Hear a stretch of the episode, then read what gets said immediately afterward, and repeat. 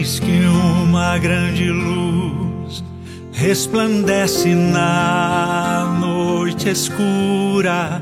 Esperança, homens e anjos cantam.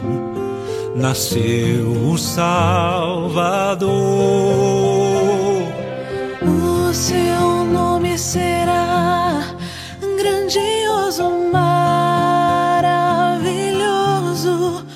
A palavra é de Lucas no primeiro capítulo. Completou-se o tempo da gravidez de Isabel e ela deu à luz um filho. Os vizinhos e parentes ouvirão dizer como o Senhor tinha sido misericordioso para com Isabel e alegraram-se com ela. No oitavo dia, foram circuncidar o menino e queriam dar-lhe o nome de seu pai Zacarias. A mãe, porém, disse: Não, ele vai chamar-se João. Os outros disseram: Não existe nenhum parente teu com esse nome. Então fizeram sinais ao pai, perguntando como ele queria que o menino se chamasse. Zacarias pediu uma tabuinha e escreveu: João é o seu nome.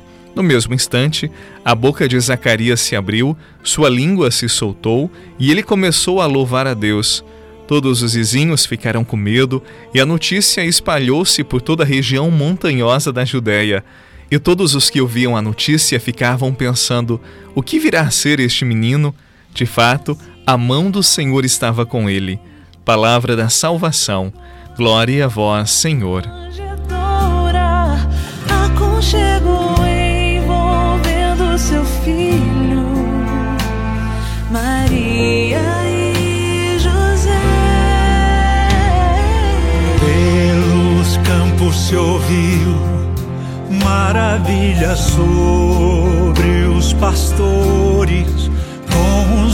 os anjos todos se impressionavam, glorificando a Deus.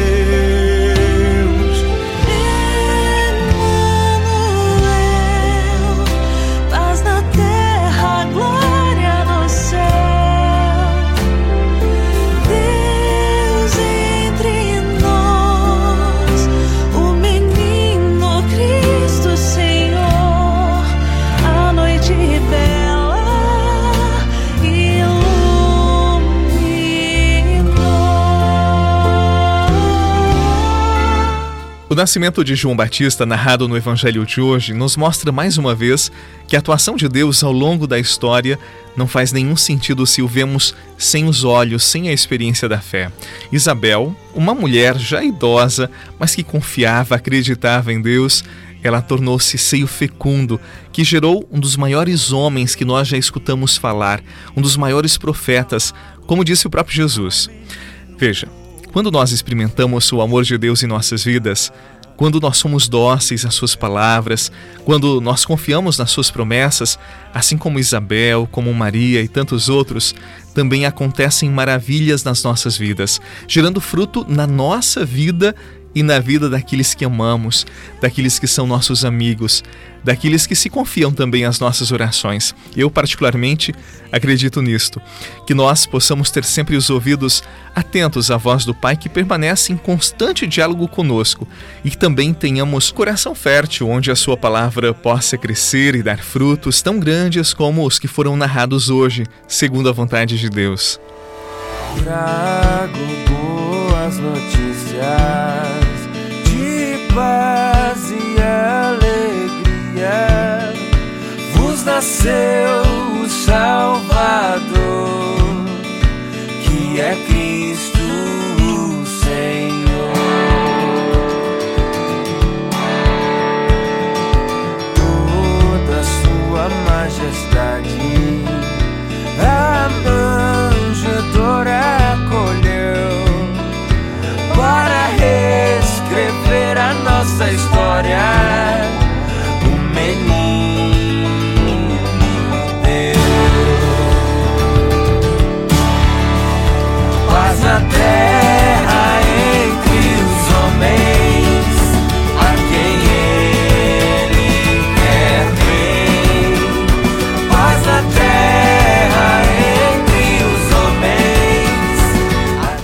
Hoje já é dia 23 de dezembro. Amanhã à noite nós vamos celebrar Jesus, o seu nascimento, também dia 25. E muitas pessoas nestes últimos dias que antecedem esta especial festa para nós cristãos, muitas pessoas se preocupam demasiadamente com os presentes, com as roupas, com o chocolate, com aquilo que vão servir na ceia e se esquecem de Jesus. Eu quero convidar você que reza todos os dias comigo a lembrar Jesus intensamente nesses dois últimos dias, para que ele de fato possa nascer em nossos corações. Ele já nasceu uma vez, mas para que ele nasça em nossas vidas todos os anos, esta é uma decisão nossa. Deus sempre se antecipa e oferece a sua graça, mas é preciso corações generosos como o de Maria, para que mais uma vez ele encontre espaço em nossas vidas. Vamos nos preparar bem para o Natal, vamos celebrar o nascimento de Jesus e não apenas a dimensão social desta festa. Não esqueça, o aniversariante é Jesus. Em nome do Pai, do Filho e do Espírito Santo. Amém. Um abraço para você, um excelente dia e até amanhã, se Deus quiser.